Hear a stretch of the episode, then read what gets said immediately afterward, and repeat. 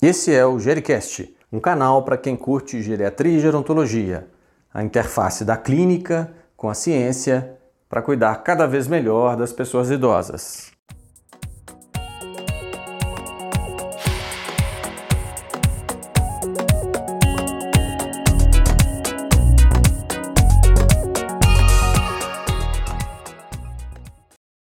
Olá pessoal, bem-vindos a mais um episódio do Gericast. Hoje a gente tem o prazer de conversar com o Dr. Argos Araújo, que é médico infectologista, diretor técnico da Clínica Imunológica aqui em Belo Horizonte. Com vocês, Dr. Argos. Me conta um pouquinho tua história na, na infectologia e na, na, imunológica, conta aí a tua trajetória um pouquinho. Eu formei em 2007, fui monitor do professor Zé Geraldo, né, que é a nossa principal referência de vacinas aí do estado e na matéria que ele aplicava na, na, na, na faculdade, que era medicina preventiva, né, formei nas ciências médicas.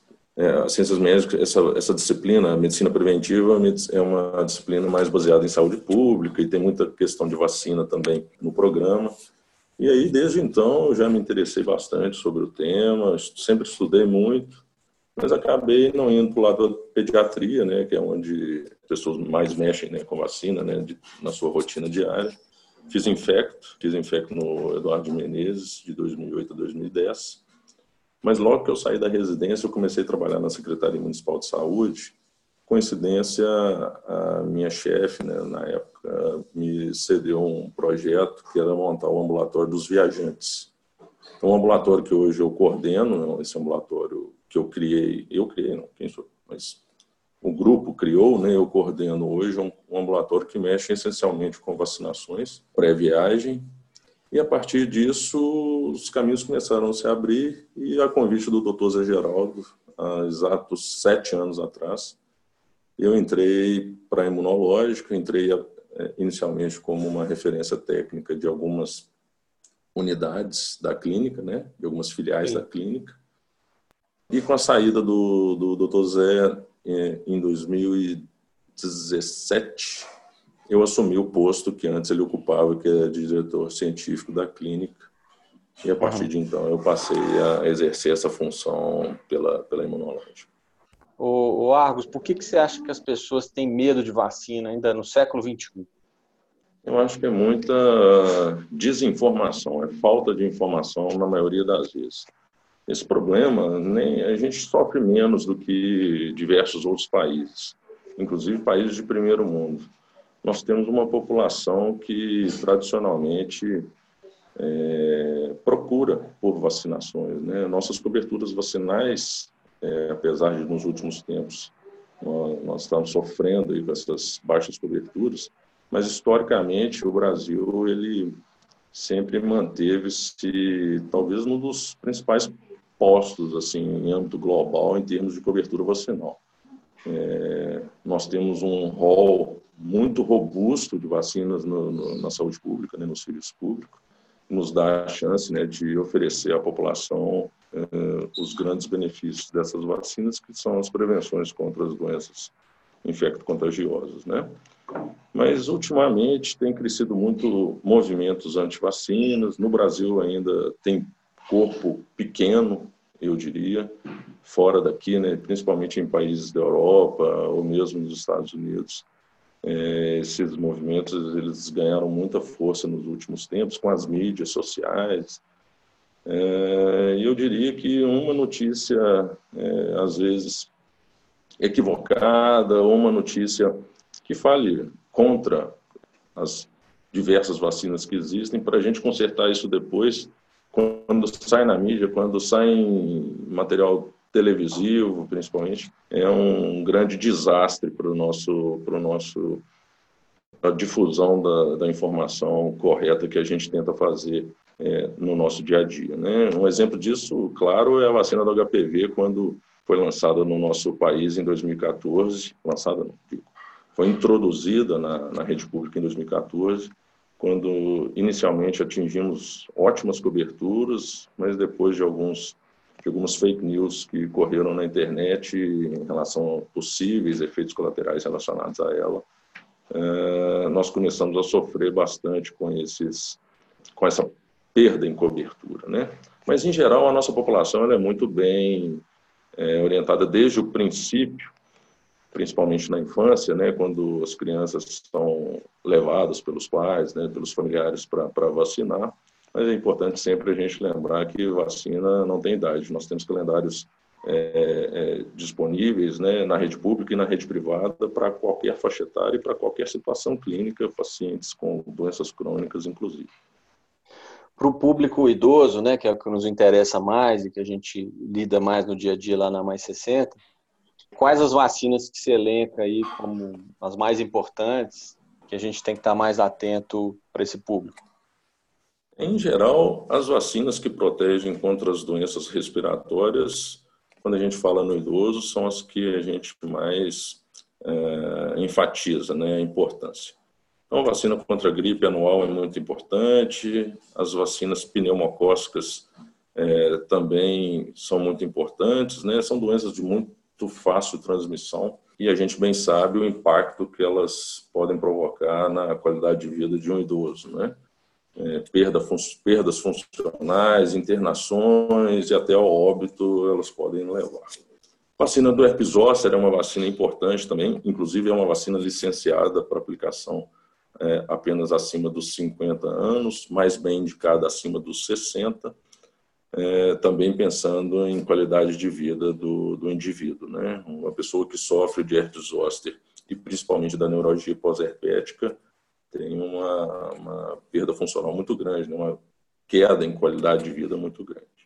Nós podemos também citar diversas outras, né? nunca podemos deixar de esquecer a vacinação contra o tétano, que deve ser feita de 10 em 10 anos, né? Vacina contra a febre amarela, nós estamos num, num estado que se situa em região endêmica para a doença, então nós não podemos descuidar daquelas vacinas que a gente considera mais básicas, complementando com essas outras vacinas que, em geral, a gente só encontra na, na rede privada. A gente recentemente teve mais eventos de febre amarela, né, e até a disponibilidade de vacinas ficou curta aí, né, no sistema público. Então, houve até uma divergência sobre a quantidade de doses, se deveria ou não dar um reforço, principalmente no idoso frágil. Sobre a vacina de febre amarela, o que, que você recomenda? Em 2017 e 2018, nós tivemos duas grandes ondas né, de, de doença no nosso estado, dois grandes surtos.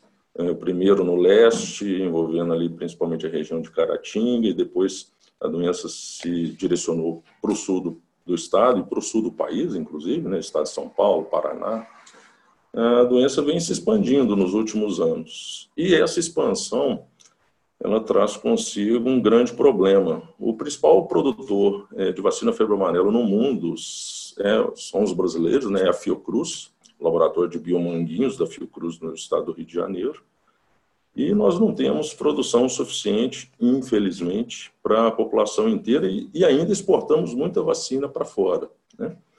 Então, com a grande expansão dessas áreas acometidas pela, pela doença, né, áreas que antes não havia transmissão de febre amarela, não, febre amarela, né, não havia circulação do vírus de febre amarela entre os mosquitos vetores, é o exemplo, por exemplo, de grande parte da nossa faixa litorânea, a vacina de febre amarela ela faz parte do calendário básico de vacinação da criança em algumas regiões do país. Na verdade, em quase sua totalidade da região do nosso país, ela já fazia parte do, do, calendário, mas toda a faixa litorânea, de norte a sul do país, Rio de Janeiro, né, cidades litorâneas, Salvador, o nordeste do país, essa vacina não era aplicada até então de forma rotineira, né? Só era aplicada para quem se deslocava para o interior do país ou para quem ia fazer alguma viagem internacional é, para algum país que exigisse a vacina.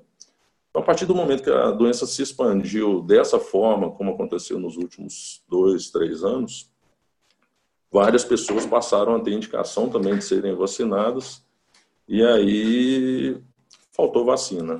É, não há outra justificativa para a restrição de uma dose é, na rede pública, que é o que é feito atualmente para o adulto e para o idoso. Né? O ideal não é este, não é esta, não é este esquema de vacinação.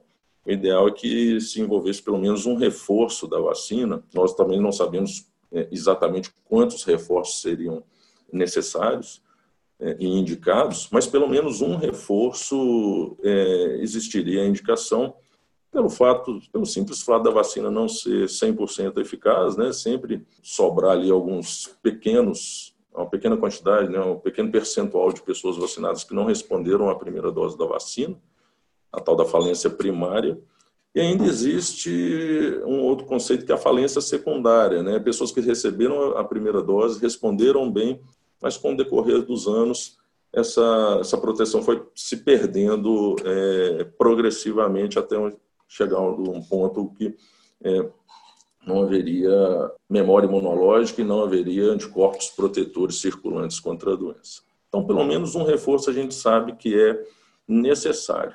Esse reforço ele foi reintroduzido este ano de 2020 na rede pública para crianças, né? As crianças voltaram a receber essa, essa dose de reforço aos quatro anos de idade por que não os adultos?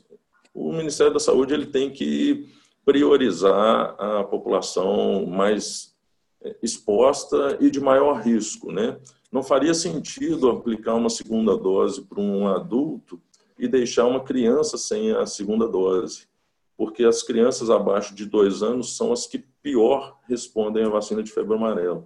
Enquanto nós adultos, até idosos, atingimos mais de 99% de resposta, né, de soro conversão à vacinação de febre amarela. As crianças abaixo de dois anos, esse, esse, esse percentual gira em torno de 80%, 85%, o que leva à conclusão de 15% a 20% de crianças não protegidas. Né? Então, essa vacina foi reintroduzida podemos até ter alguma esperança para um futuro próximo dessa vacina voltar a ser aplicada em pelo menos duas doses para o restante da população. O fato é que naquela época, né, quando essa decisão foi tomada, mais especificamente no mês de abril de 2017, quando o Ministério da Saúde liberou uma nota técnica informando a respeito desse novo esquema de dose única, naquela época não existia vacina suficiente. Tanto que alguns estados, né, vacina suficiente para atender a demanda inteira do, do, nosso país. Alguns estados naquele ano, né, o estado de São Paulo, o estado do Eu lembro, Rio, eles fracionaram, né? Fracionaram doses, fracionaram doses porque é. não tinha vacina para todo mundo. Minas Gerais nunca fracionou, então nós sempre tomamos vacina em dose cheia. No futuro, acredito que essa vacina pode ser reintroduzida, sua segunda dose, para a população. Mas aí eu faço um importante, para a população inteira, né, que eu quero dizer. Faço um importante ressalvo.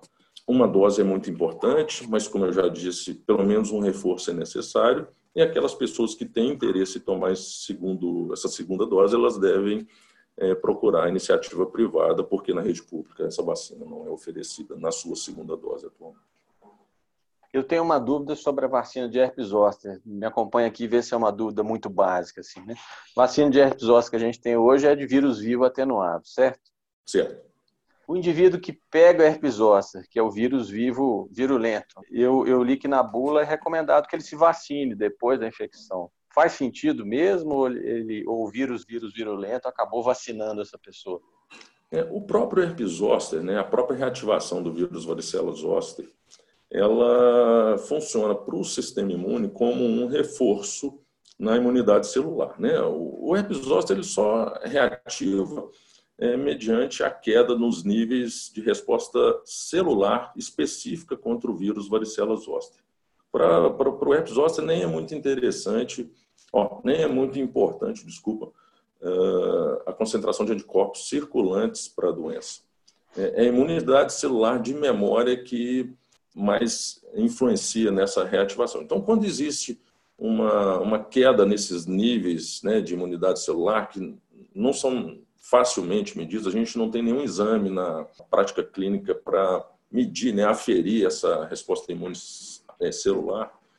Quando ocorre uma queda nesses níveis, a pessoa tem o um risco maior de desenvolver os ósteos. É o que acontece com os idosos, é o que acontece com os imunossuprimidos. Existe até uma teoria que não é muito bem aceita, mas existem algumas pessoas que advogam dessa forma, que devido à implantação da vacina de varicela na, na, na infância, começou a ocorrer menos varicelas, né, menos surtos de varicela, e as pessoas idosas, os adultos passaram a ter menos contato, passaram a ser menos reexpostos à, à varicela comunitária, E essa varicela comunitária ela acabava servindo também de, de um booster, né, de reforço na imunidade da pessoa, que prolongaria um pouco mais a, a, a, imunidade celular ativa e em níveis adequados para a proteção do indivíduo. Então, essa é, redução na exposição das pessoas adultas, das pessoas idosas à varicela comunitária, pode ter algum tipo de influência nessa, nessa perda de imunidade progressiva até o fim da. Quando a pessoa desenvolve um, um episódio de herpes zoster, como eu disse, esse próprio episódio pode funcionar como um reforço na imunidade celular específica, mas após alguns anos, esse, esse reforço volta aos níveis basais, né, os níveis basais de, de imunidade celular, uh, e a pessoa passa a ter praticamente o mesmo risco de uma pessoa que nunca teve o zoster de apresentar um segundo episódio do zoster.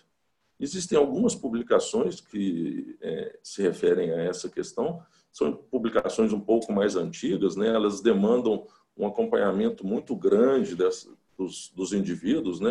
A, a recidiva é mais incomum mesmo, né? Exato, exato. A pessoa tem um, um zoster hoje, ela vai ter o próximo zoster daqui a quanto tempo? 10, 20 anos. A gente é necessário realmente um, um acompanhamento muito, muito, muito longo dessa população.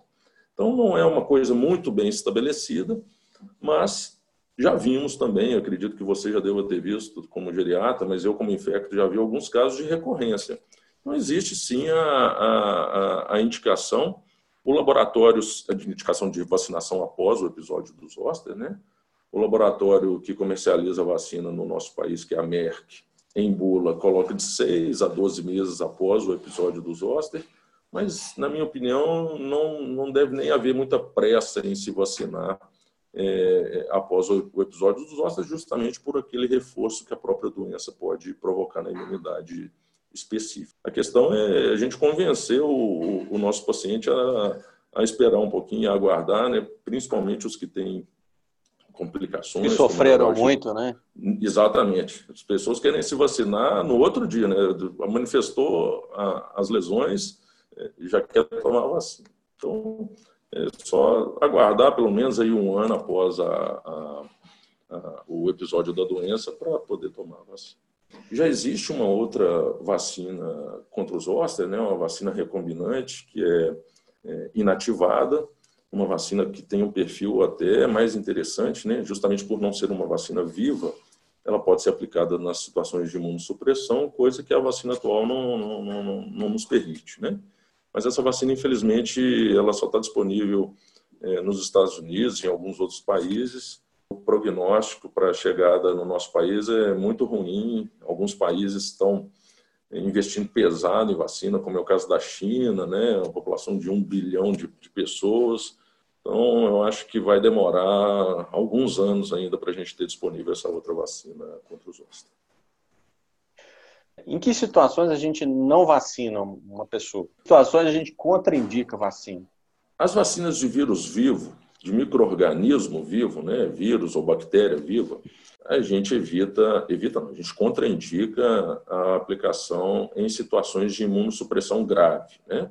Pacientes oncológicos, transplantados, na gestação, né?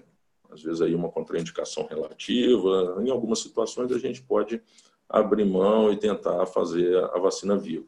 Mas é, imunossupressão grave, nunca. Quem tem alguma doença aguda intercorrente, febril, exantemática, por exemplo, isso não é uma contraindicação.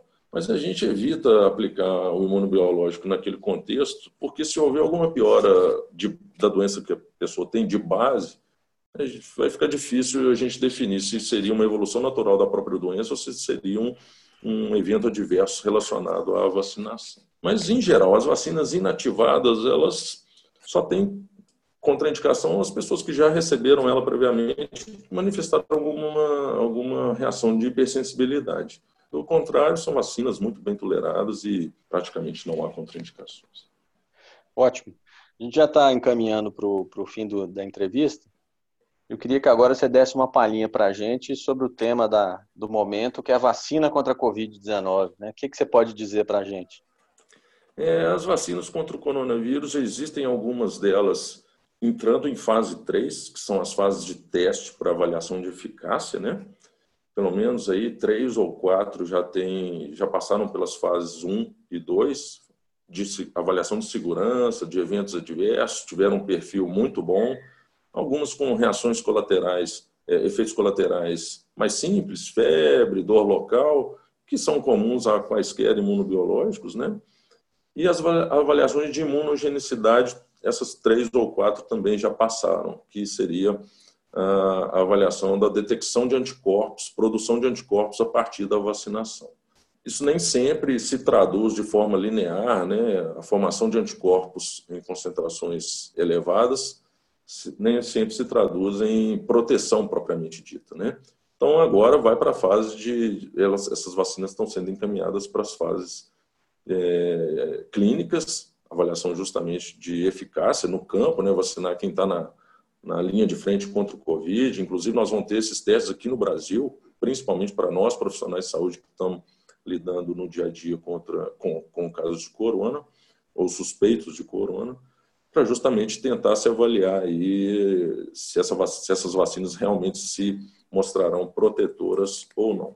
A UFMG tem é, parceria com o laboratório de vacina chinesa, junto com o Butantan. Existe a vacina de Oxford também em fase avançada. É uma grande expectativa. As melhores é, é, perspectivas aí é, dão conta que no final do ano, início do ano que vem, a gente já vai poder ter essa vacina para ser aplicada. Isso demora um pouco, né, porque tem que, tem que. Só o tempo vai dizer se a pessoa exposta adoecerá ou não. Né? Mas já tem muita gente otimista com relação à disponibilização dessas vacinas aí para o início do ano que vem. Eu acho que se existe uma coisa positiva né, dessa pandemia, é que as tecnologias de desenvolvimento de vacinas com certeza vão receber um incentivo grande né, daqui para frente. Quer dizer, é, em tempo, em tempo recorde aí, várias instituições estão se posicionando e com certeza inovações vão surgir né, desse processo. Nunca foi tão rápido né, a, o desenvolvimento de um imunobiológico para uma doença recém Existe uma única vacina disponibilizada na rede privada, né, a vacina da Sanofi Pasteur, mas que levou aí em torno de cinco ou seis anos, passando por todas as fases né, dos estudos, fase 1, 2 e 3, para ser disponibilizada no mercado. Né? Estamos falando de meses, um pouco mais de um ano para colocar uma vacina contra o coronavírus na, na, à disposição da, da população. Realmente um avanço muito grande. Muito obrigado, doutor Argos, né, por essa entrevista aqui, né, por discutir esse tema tão pertinente para nós aqui que cuidamos dos mais velhos. Se você quiser deixar uma mensagem para o nosso público de profissionais de saúde sobre vacinas, né, uma mensagem final para eles, fica à disposição. É, eu sou suspeito para falar porque o meu trabalho é diário com vacinas, né, mas as vacinas são comparadas à água potável em termos de intervenção, né, impacto em saúde pública na prevenção das doenças infecto-contagiosas, né? Foi um avanço que a imunidade vivenciou aí nos últimos 100 anos, pelo menos, o desenvolvimento a cada dia de uma vacina nova contra doenças graves. É um, realmente um avanço muito grande da nossa comunidade científica. E a gente está vendo que é um mundo sem vacinas, né? Isso circulou aí pelo WhatsApp com frequência nos últimos tempos é, a gente presenciando uma situação de calamidade pública, né? Uma doença que se transmite forma muito fácil, provoca um impacto muito grande no sistema de saúde. Imagine se nós tivéssemos já uma vacina disponível, provavelmente a gente estaria tendo uma vida normal, né? normal como era no, no, no passado. Eu sou super suspeito para falar da, da importância e, da, e, do benefício dessas vacinas no nosso, no nosso meio mas o, o impacto é esse aí que a gente está vendo. Se tivesse tudo controladinho, todo mundo imune, ninguém estaria adoecendo. Gostou desse podcast? Contribua com as suas opiniões, suas sugestões, compartilhe com quem você gosta. Um abraço e até a próxima.